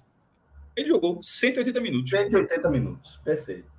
Concordo. Ele jogou a partida inteira contra o Afogados e a partida inteira contra o Flamengo de Arco Verde. E não é questão do desafio. Ele, assim, vou falar a mesma coisa que eu disse contra o Afogados, que ainda não houve um, é, um trabalho maior sobre uma exigência, melhor dizendo, sobre o papel, sobre o, o potencial defensivo dele. Porque nem Afogados nem Flamengo, assim, não, não agrediram. É, não, não ofereceram muito perigo ao esporte. Mas tendo o papel de, de, receber a bola, de visão de jogo, de chegar, encostar no ataque, de conseguir tabelar com companheiros, ele foi melhor contra Afogados, embora tenha feito um gol hoje, achei que ele foi melhor contra Afogados na Arena Pernambuco. Mas é inegável que Pedro Lima mostrou personalidade nas duas partidas e o cara só tem 17 anos. Assim, Impressionante. Eu até, eu até, eu até quando foi tweetado na registração, eu coloquei três. Aí o cara disse, são dois jogos. Eu disse, ó, é, eu, até, aí eu fiz uma tweetada assim, tô corrigindo dois jogos, mas de toda forma parece uns 30. Dois ou três. A verdade é que parece que o cara, que o cara tá jogando, sei lá, desde o segundo semestre do, do ano passado e mesmo sendo novo já adquiriu experiência. Porque, por mais que. É, mas esse... eu estava assistindo uma parte do jogo com Sofia, minha companheira que não tem mais acompanhado é, futebol como já, já fez em outros tempos. E aí eu perguntei para ela, amor, 17 anos, tava fazendo o quê? Ela, vestibular, né? Estudando vestibular tal. É, como era a rotina? Dá uma olhada nesse menino aí. 17 anos. E depois ela fez gol. Ela, é um menino de 17 anos. Eu próprio. Eu tava no São Bento.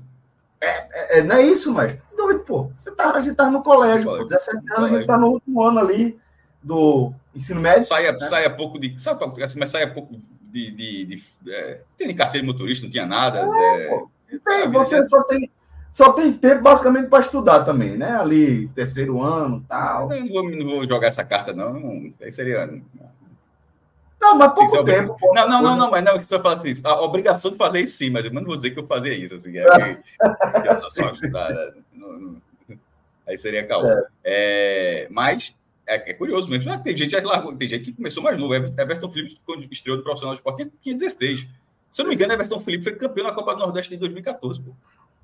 Assim, é, porque eu acho que ele jogou naquela campanha, ele é, ele é campeão na Copa do Nordeste de 2014. O cara, pô, Everton Felipe, que, é, que continua sendo um jogador novo, mas que era que era, tinha 16 anos ali. Enfim, outros jogadores já começaram mais cedo.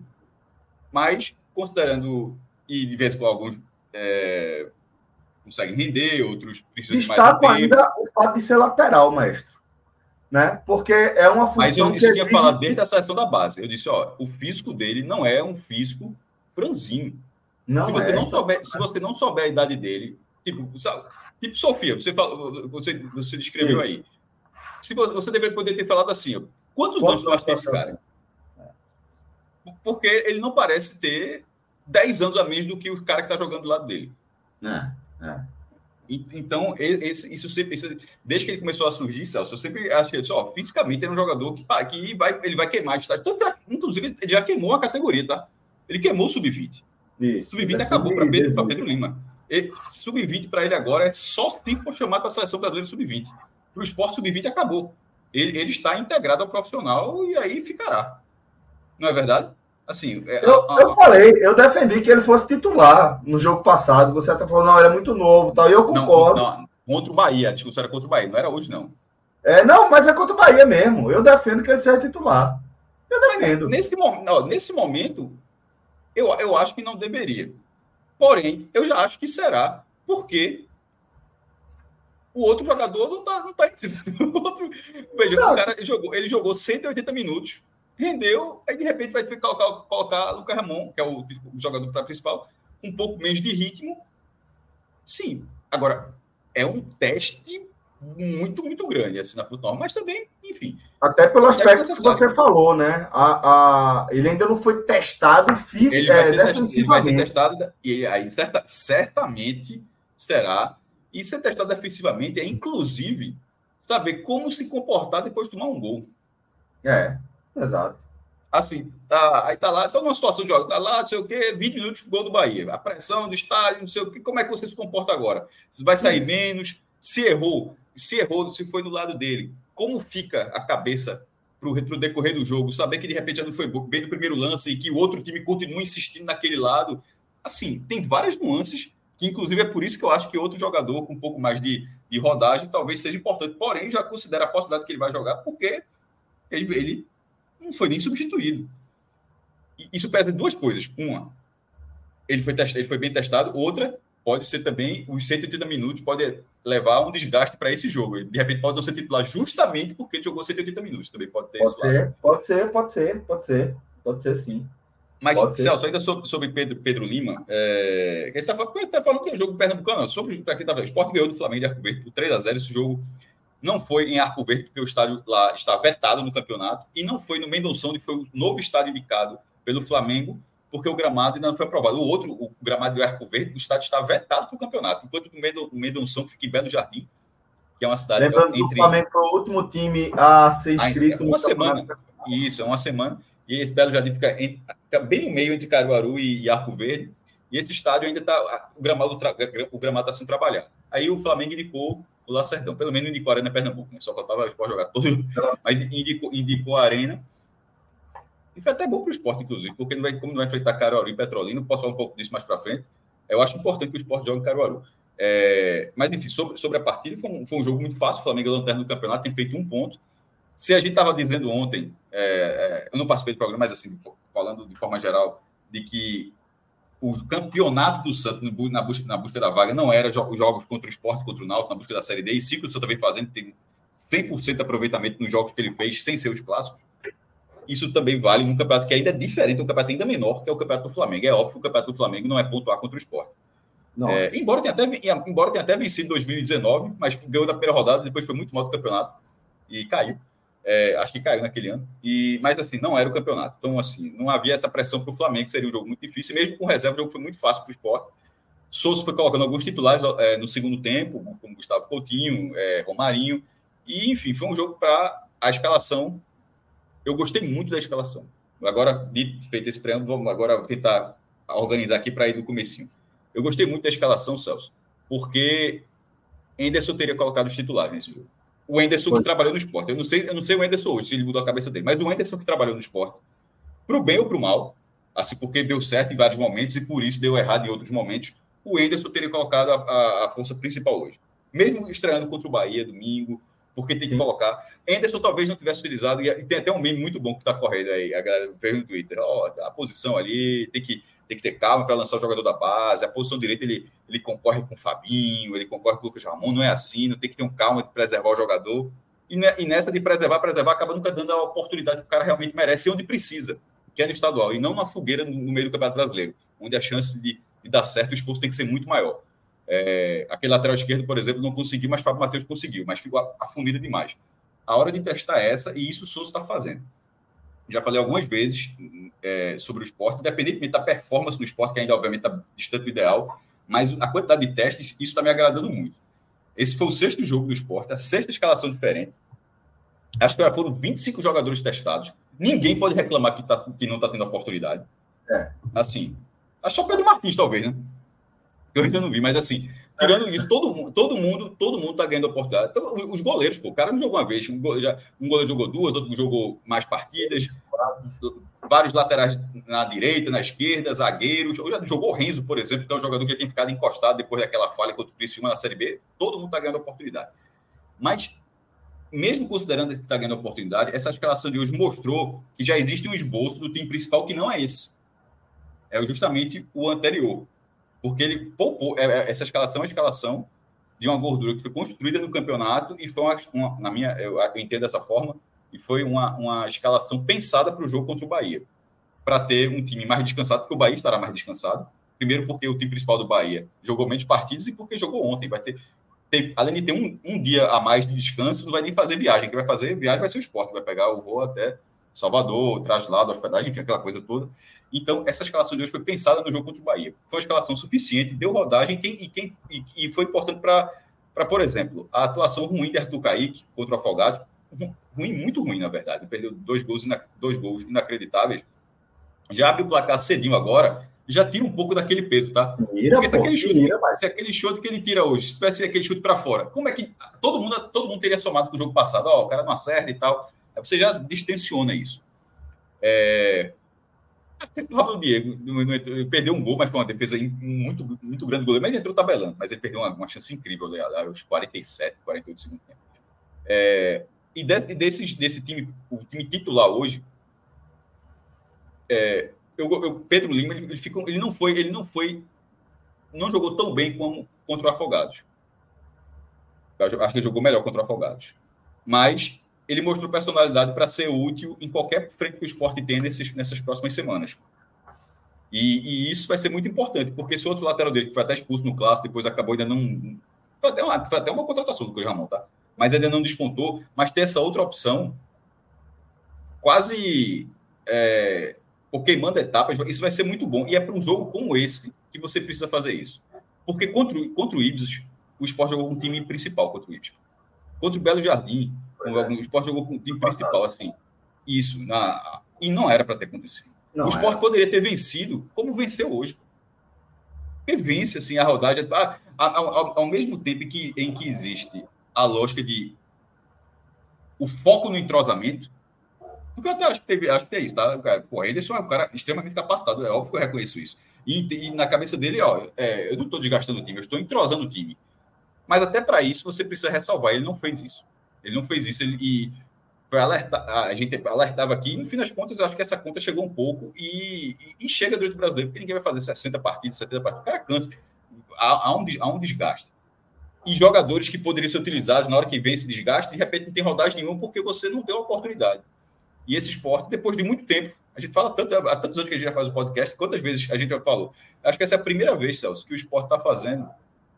É, perceba que eu estou galera, não estou falando de performance, estou falando de um projeto de como utilizar o Campeonato Pernambucano, independentemente da performance.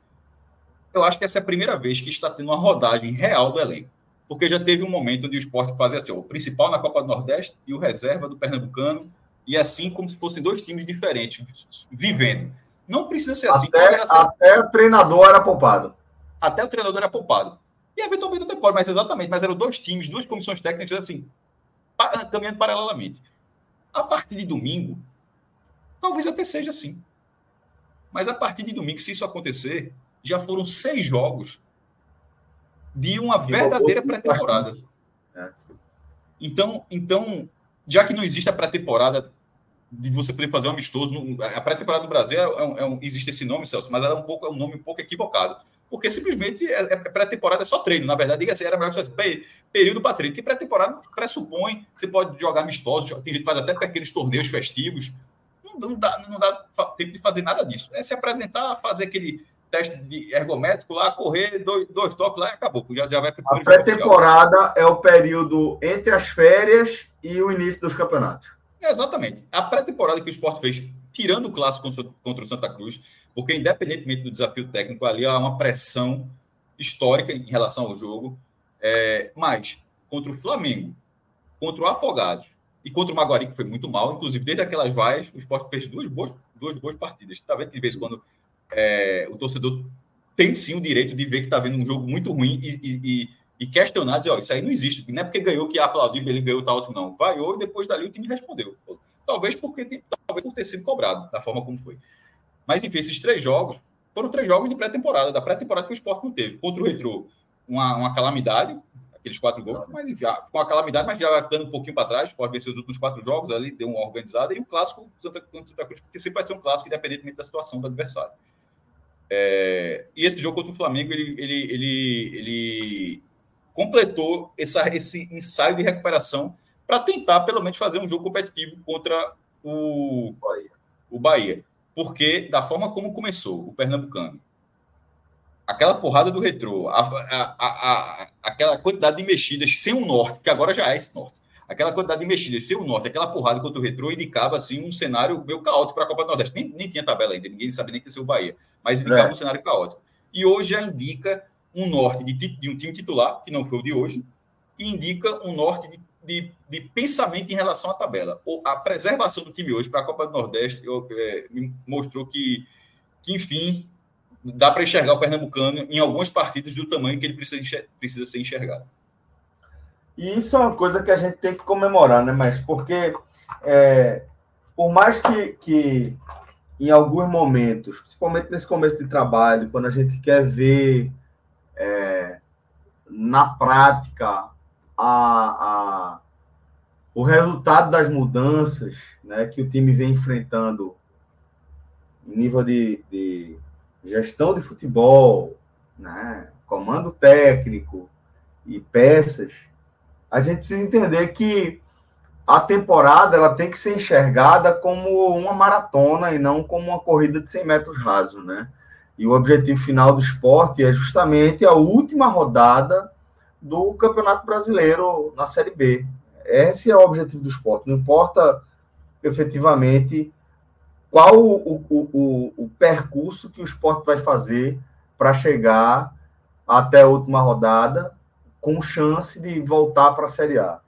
O esporte não tem uma pressão é, urgente para ser campeão estadual. O esporte não tem uma, uma pressão urgente para ser campeão tem da obrigação. Copa Nordeste.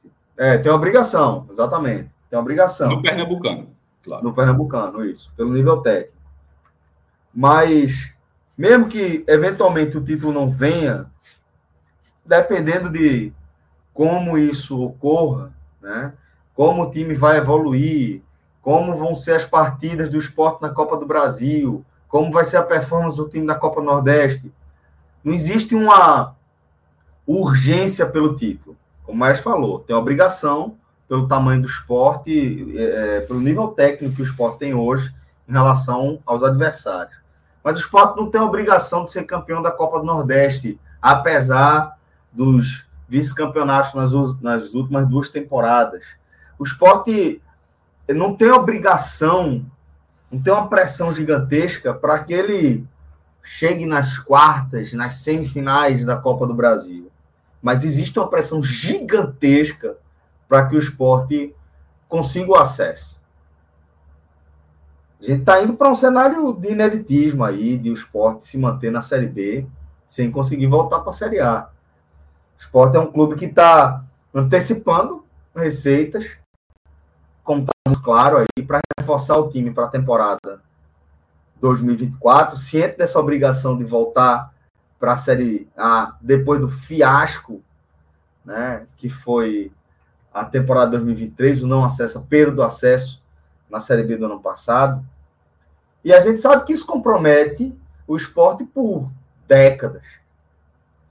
Então, enxergando essa temporada 2024 como essa maratona, em que o esporte tem que chegar na última rodada da Série B, condições de disputar a vaga para a Série A, preferência conquistando, eu acho que é natural que Sosso conduza o time nessas primeiras rodadas da temporada da forma como ele tem conduzido. Ainda que pô, mudou o goleiro e tomou um sacode do retrô, isso faz parte. Eu acho que a torcida que tem razão em trazer a sacola da insatisfação das últimas temporadas, principalmente do ano 2023 para agora, eu acho que a torcida também, em algum momento, precisa fazer essa essa essa é, é, análise, né, de que, pô, o objetivo não é a Série A, então vamos lá, vamos mirar na Série A. Assim sendo, faz sentido que ele teste o goleiro quando a gente não tem convicção de quem deve ser o titular? Pô, faz sentido. Faz sentido que ele teste jogadores da base nesse estágio da temporada? Faz sentido. Faz sentido que ele rode o time? Faz sentido. Então, acho que quando a gente pensa isso tudo, a gente tem que entender que uma das consequências de você fazer esses testes é o time dar umas patinadas de vez em quando é o entrosamento não rolar tão rápido quanto podia rolar, como rolou com 22, 23, com manutenção de maior parte do elenco, manutenção de Anderson, né? continuidade, de certa forma, do trabalho, mesmo com mudanças ali em curso. Acho que faz parte, então, o time oscilar. Como eu falei, eu não, não vou ignorar outro fato que é concreto, que é a bagagem pesada que o torcedor do esporte traz para o ano 2024. Diante disso, quando o time oscilar nesse início de temporada, eu vou encarar como normal a ira da torcida, de parte da torcida, apesar de entender também que faz sentido que o esporte esteja neste estágio que está. Eu, eu vinha muito preocupado com a falta de uma performance que servisse de parâmetro para o jogo seguinte. A gente viu isso no jogo passado. E, de certa forma, a gente está vendo um pouco da continuidade daquela performance nesse jogo contra o Flamengo. Na, na, na quinta rodada, na vitória na Arena contra o Afogados, foi o que a gente falou. O que é que a gente viu de diferente? Quais foram os principais destaques do esporte nessa rodada? Foi a forma como o esporte ocupou o espaço desde o começo do jogo e que manteve até o fim do jogo, independentemente do placar. Aquilo ali era um parâmetro, ó, porra, isso aqui serve de parâmetro. Aqui você viu uma consistência, aqui você viu uma lógica.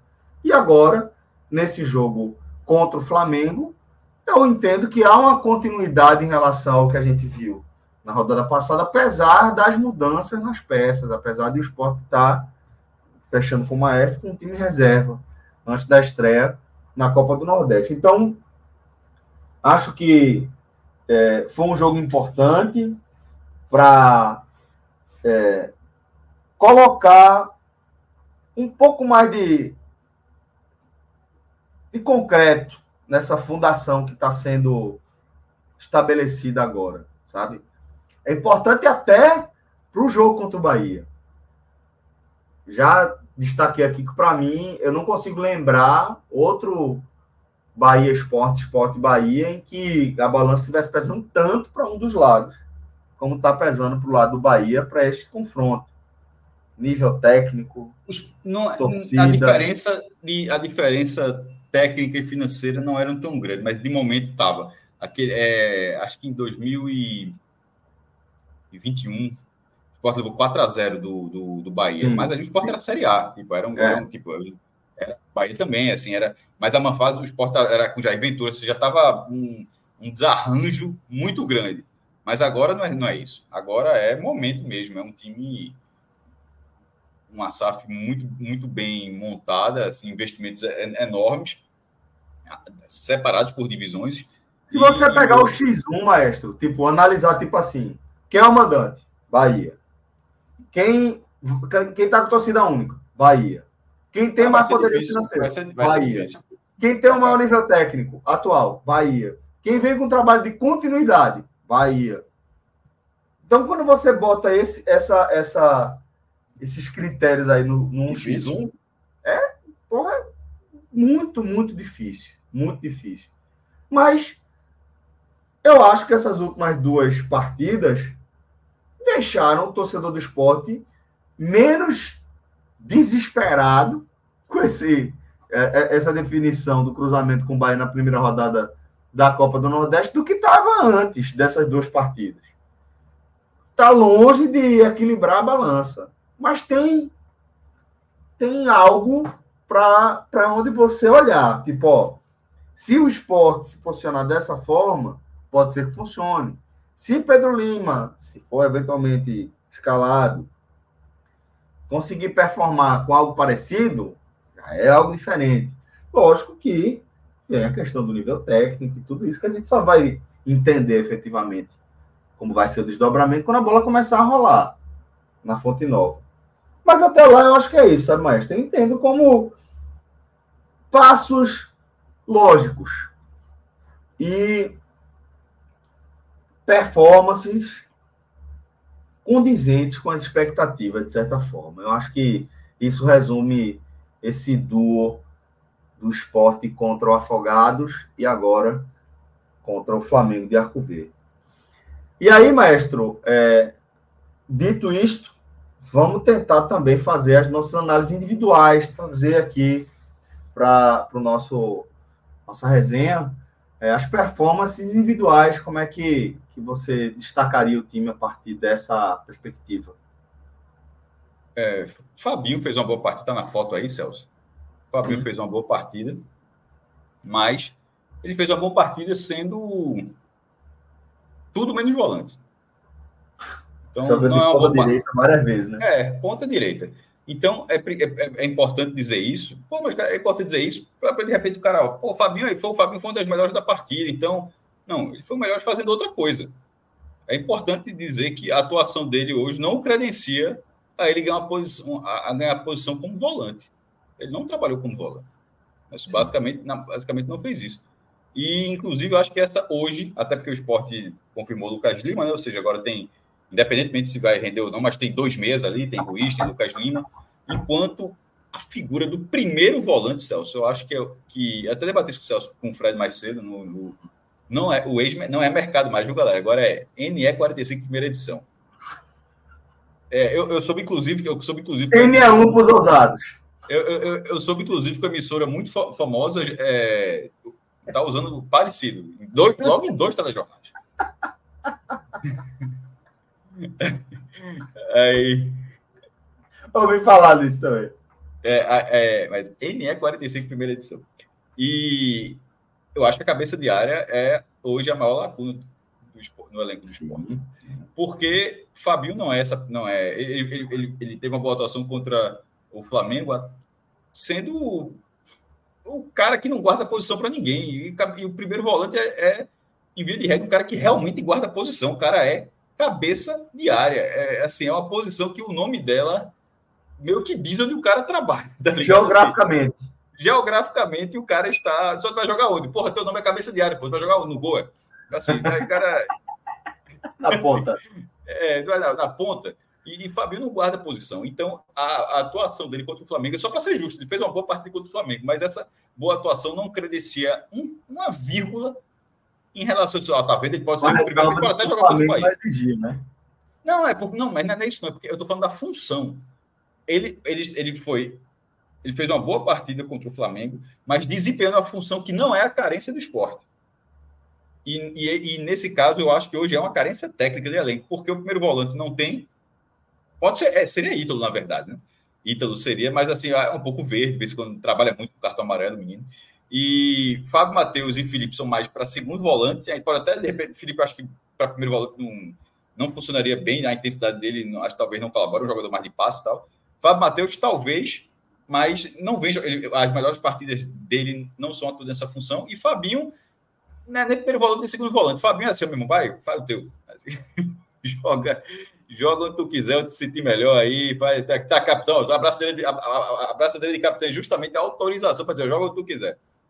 E, e, e essa lacuna o esporte precisa preencher. Porque, por exemplo, para domingo, contra o Bahia, se vai ter dois ou três volantes e tal, mas não, a figura do primeiro volante, especificamente, eu acho que ela está faltando no esporte.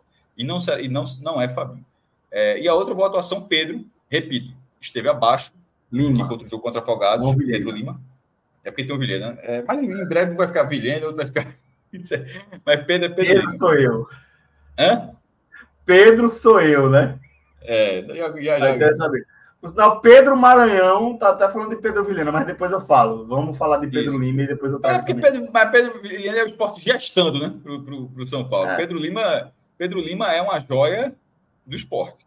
Isso. No caso de Vilhena, que participação até boa também, tá? É, tá é, é um jogador que chegou bem ali do lado, mas que está que tá realmente, concordo com, com o Pedro Mariano, está sendo sim, uma boa surpresa. E o Sport tem essa opção de compra, mas enfim, depende do tamanho da opção de compra. Né? Tem contrato, ele tem contrato com o São Paulo até 2026, mas em tese, a opção de compra do esporte significa é, eu acho que, é mais fácil, já considera que... que é algo factível. É, ou então o São Paulo vender, o esporte ganhar a taxa de vitrine também, enfim. Mas assim, o que, se for para pensar na, questão econômica, o que vai render talvez deva ser outro. Sim, sim. É outro, é outro, é outro Pedro.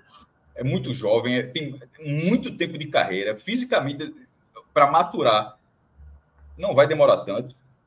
Já está quase, não sei, é, se fosse questão para o exterior, talvez para o exterior ele precisa, física, questão física, ele talvez tenha que evoluir mais, provavelmente talvez tenha que evoluir mais, mas não seria um tratamento de um jogador franzino para passar por uma transformação, um, uma hora de mofar para virar um Ranger. Não, não, seria desse jeito, não. Ele já está, já, já, já, fisicamente ele já tem, já está nesse, já tá nesse nível.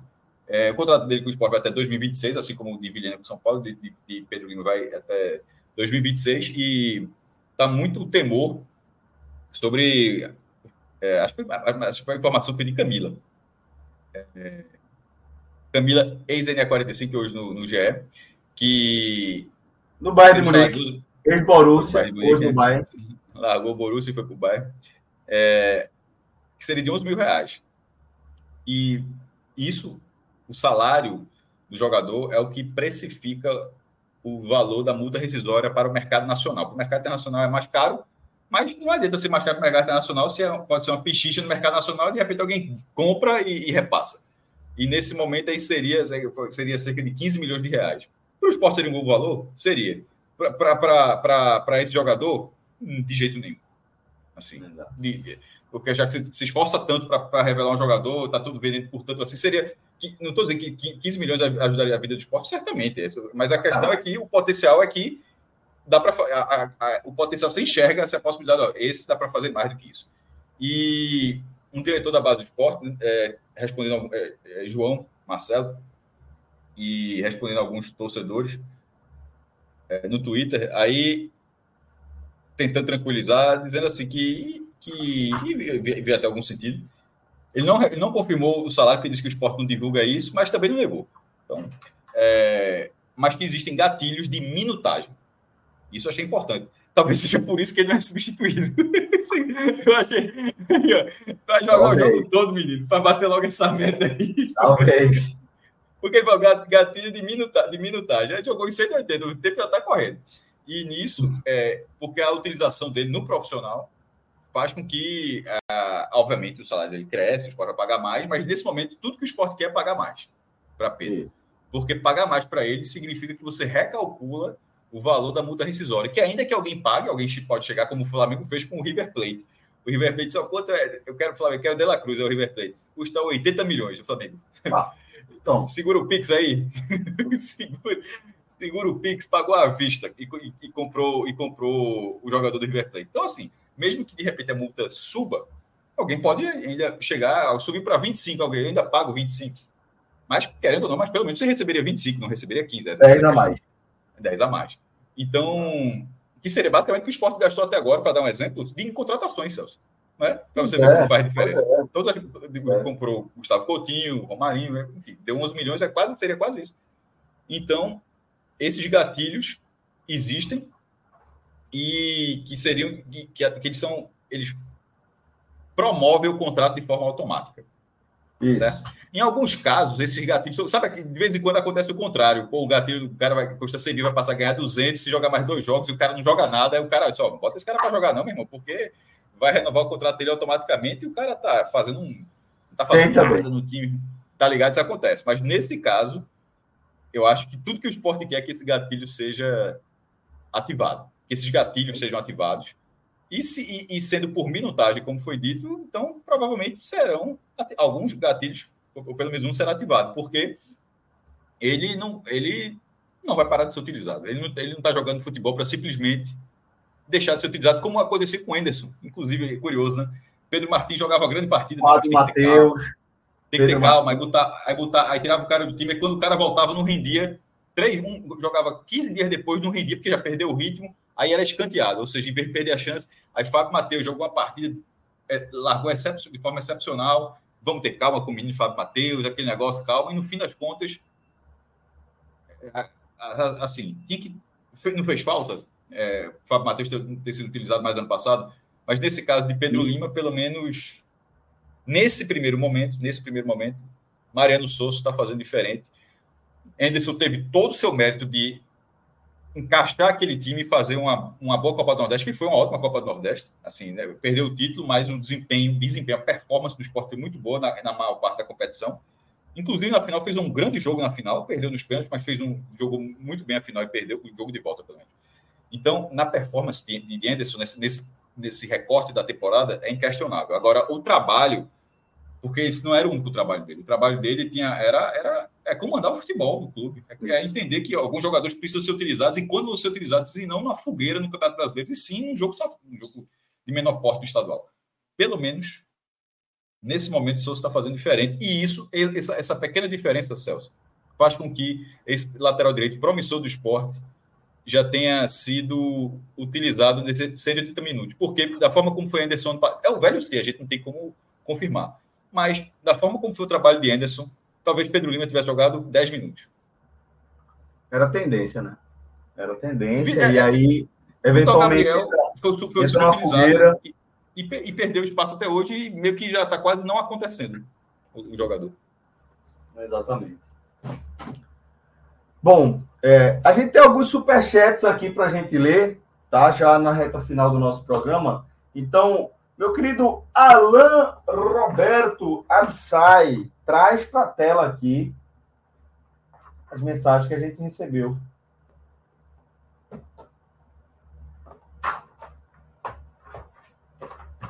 Deixa eu trazer aqui. Vamos lá. Vamos começar com essa aqui de Ítalo Soares. Ainda é sobre o Ceará, essa de Ítalo Soares. Está perguntando a goleada do, do Ceará sobre o Atlético Cearense. Boa noite. Depois de hoje, o Papa Hexa virou realidade?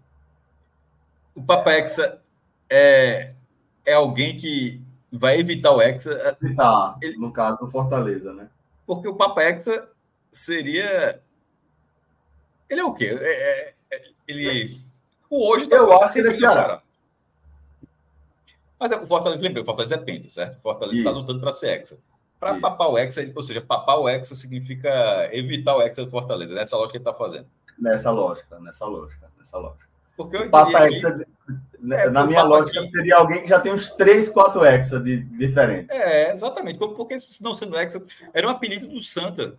Caiu em desuso, mas era um apelido do Santa. Pode ser o um Papa é... Hexa. O Santa era conhecido como Papa Taças. Papa Taças. Era na, na época que o calendário era mais restrito aos estaduais, tinham muitas competições. É, torneio Pernambuco Paraíba, Pernambuco Bahia, torneio amistoso, torneio quadrangular, que vinha um time do Rio de São Paulo para jogar e tal. E, em vários, e era muito, absolutamente comum isso. E em uma sequência que o Santa ganhou vários desses torneios, boa parte desses torneios, aí ganhou esse apelido de Papa Taças. Então, esse Papa Hexa, ele está papando o Hexa. No meu entendimento, era, isso era para ser algo para o Fortaleza, tá? Exatamente. Exatamente. Mas eu não vou entrar nessa polêmica. Não. Desejo boa Isso, sorte aí. Então. Obrigado pelo, pela mensagem, obrigado pelo superchat. Um abraço aí, boa sorte.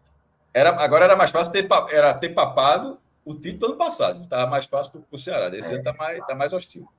Teve perto. Rafael Nascimento, trabalhando aqui na doleta. Olha aí, ó. Rafael Nascimento.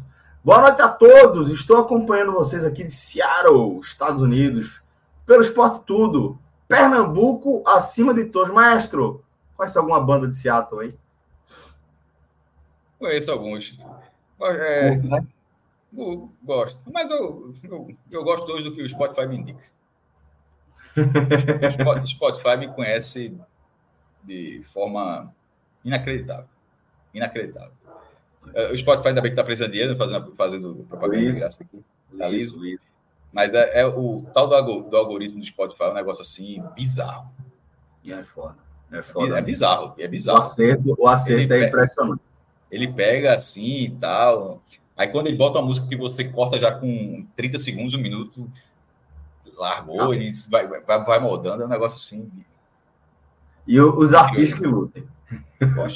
É, mas é, exatamente, só falta me obrigar a gostar. Aí, é, não, eu gosto disso aqui, então, já que tu gosta disso, ele consegue captar tudinho e, e a entrega, o nível de acerto é é, e, e, até para dar novidades, os caras sabem, porque o algoritmo ele traça, ele faz algumas mudanças assim no ritmo, porque senão você vai escutar aquele ritmo o resto da sua vida, já que você, o algoritmo vai daquela forma.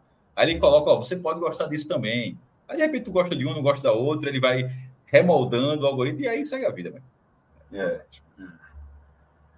Aí a gente tem também aqui uma mensagem de Guilherme Barbosa dizendo: Pablo Diego é igual a Gabriel Santos, mesmo perfil, caneludo. Se, se chegar na final, difícil, três vezes seguidas, mas se chegar na final, vamos rezar para o menino bater o pênalti. Né? Por favor, bota outro menino. e Jorge Sanguineto. Torcida do Bahia quer a revanche a todo custo. Assina um 0x1. Pô, não vai assinar, né, velho? Eu assino na hora. Mas acho que a torcida do Bahia. Perder, se perder de 1 a 0 é. Não, assim não, derrota assim não. Aí joga, joga o jogo, pô, vê qual é. Também, aí não precisa desse cagaço todo também, não, pô. Não, não exatamente. Assinar derrota é, é tipo. Se fosse a derrota, tu ganhou 2x0 na ilha, 1x0 classifica, beleza, assim. É, não, assim, assim, mas, tipo assim. um campeonato onde você vai tomar ponto, onde e simplesmente. Porra, é melhor dar. É, é, é melhor dar WO. Você pode. Porque oficialmente você pode dar um WO para o campeonato. O segundo WO elimina, elimina seu time. Mas um WO você tem o direito de dar um WOzinho. Aí, dá, e aí dá o WO, porra, e pronto. E mais cartucho. E, e não viaja, economiza vendeira da passagem, descansa. Assinar derrota é foda. Pelo amor de Deus. Muito bem. Maestro, queria agradecer aí resenha aqui com você, tá? É, a gente teve a companhia ainda de Tiago Minhoca e de Léo Fontinelli nessa live que tem a direção de Alain Roberto Abissai. É isso aí. Queria agradecer também a todo mundo que nos acompanhou. Fred foi campeão. Fred foi campeão. Não estou sabendo. Estou por fora. Vamos perguntar aqui. Porque hoje foi o velho beat. Desfalcou, desfalcou pelo beat. Desfalcou pelo beat. Foi... Viu que tava poupando, vamos poupar também. É. Poupou, vamos, vamos poupar. Mas vou, vou torcer aí, vamos ver se o que, é que aconteceu no campeonato. não, mas deixa eu. Amanhã fica, fica para amanhã, então, se você tiver respondido. É isso.